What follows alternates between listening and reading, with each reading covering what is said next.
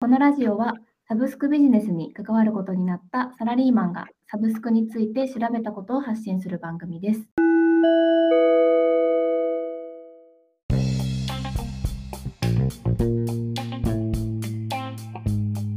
はい、えー、本日はキャンプ場のサブスクリプションサービスアウトドアライフについて語っていきたいと思います。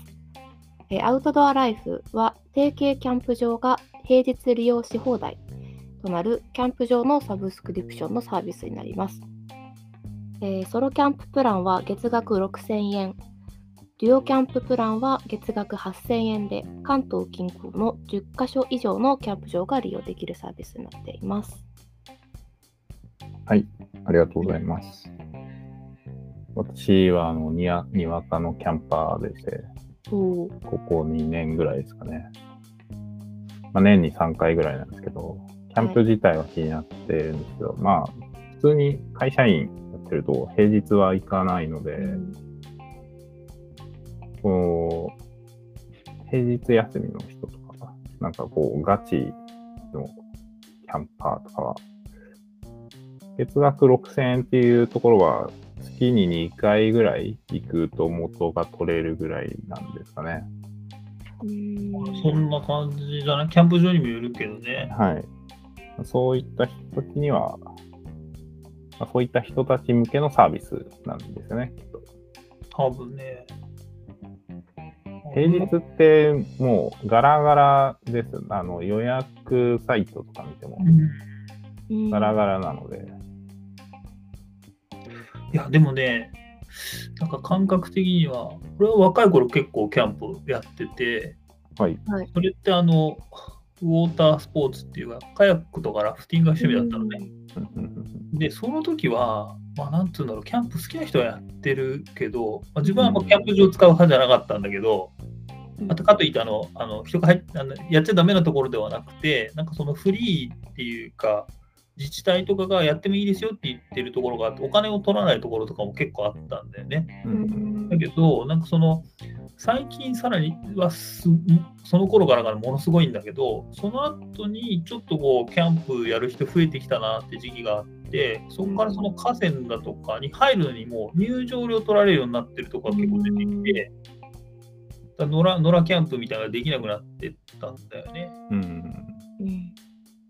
で、そのね、ゆるキャンとかね、漫画とかアニメとかさ、そのコロナになってさらにそれが加速してさ、今はまた別の趣味で自転車乗ってんだけど、で、まあ結構外れた郊外に行くんだよね。やっぱ自転車だから。でね、山の中のこんなところでなんで渋滞ができてんのかよって思うところが時々あるのね。はいはい、そうすると、キャンプ場なんだあるんだよね、えー。キャンプ場に入るのに渋滞ができてるのよ。えーだから、まあ、このサービスを見たときに、あ、こういうサービスで出るよなと思ったんだよね。うんうん、まあ、芋洗い状態だけどね、上から見てね。なんかちょっと あの、これあんまり、またいいつものいい表現じゃないけど、ここれでキャンプ、こういうところでキャンプして、この状態でキャンプして楽しいかなっていうのは 思わなくはないんだけど。いや、そう、だから、キャキャンプをしてきた人にとっては、この今のキャンプ部分は、ちょっと白い目で見てんだろうなって、うん、まあ私がにわかなので、ここ数年で始めた側なので。あいやでもね、キャンプが趣味の人と一緒にキャンプ行っていいのは、あのほら、キャンプが目的になってるから、はいはいはい、あの料理とお酒が美味しいね。あまあ 当時もあの結構女性の友達とかいっぱいいたから、料理はあのすごい豪華だと思ってたんだけど、なんだろう、手手間がかかってるよね。うんうんうんうん。当時のダッチオーブンとか使ってパン焼いたりなんかいろいろやってたけど、えー、10年以上前だけど、でもなんかもうそのダッチオーブンの使った料理とかもなんか、すげえ凝ってんなって感じだよね。ねやでも、だから、この、これはこの平日使い放題っていうのも、有給とか取れたりとかね、うん、あの、なんだ、すごい理解がある会社、キャンプ場からテレワークとかできたら、なんか、ちょっとこう、なるほど。うん。QOL 上がるなみたいなね。そうそうそう、そう。まあそういう使い方をする人がいるんだろうなとは思うんですよね、こう平日。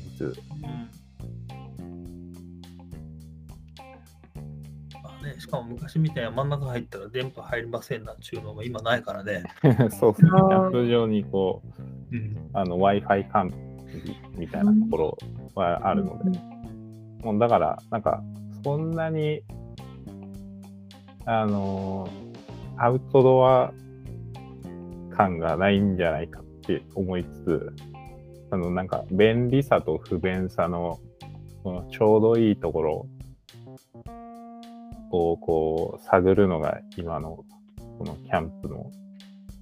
流れなのかなっていう。うん。そうだね、発電機っていうか、今、昔は発電機で今バッテリーだもんね、キャンプ持ってくのもね。ああ、そうそうですね。電気なんか、はい、そもそも1年に1回ぐらいなんか持ってる人が持ってきて、ああ、すげえなとか言ってたけど、今はね、あの、災害用とキャンプ用みたいな、なんか両方使えそうなね、ちょうどいいサイズのバッテリーとかもね、値段もめちゃくちゃ安くなってるもんね。なんかそうですね。あれ、普通にキャンプ場によっては、あの、コンセントありますよ。えー、キャンプ場にあるんですか？そうそうそう。すごい。ね、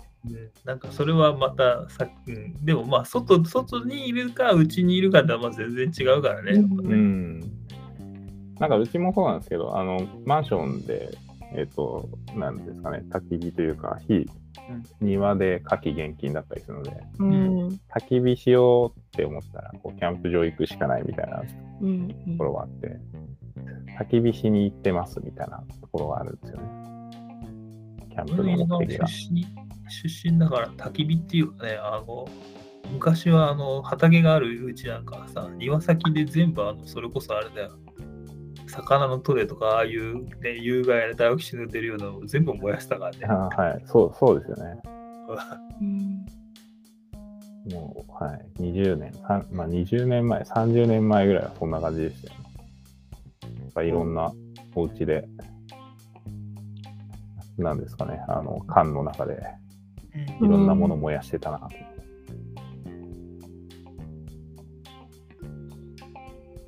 あでもこれはこれはいろいろなんかこう、外出るのはいいことだ、自然を感じるなと思うが、いいサービスだなと思いますね。うん。ちょっと、買うかどうかはわからんけど、あるかな。はい。はい。ということで、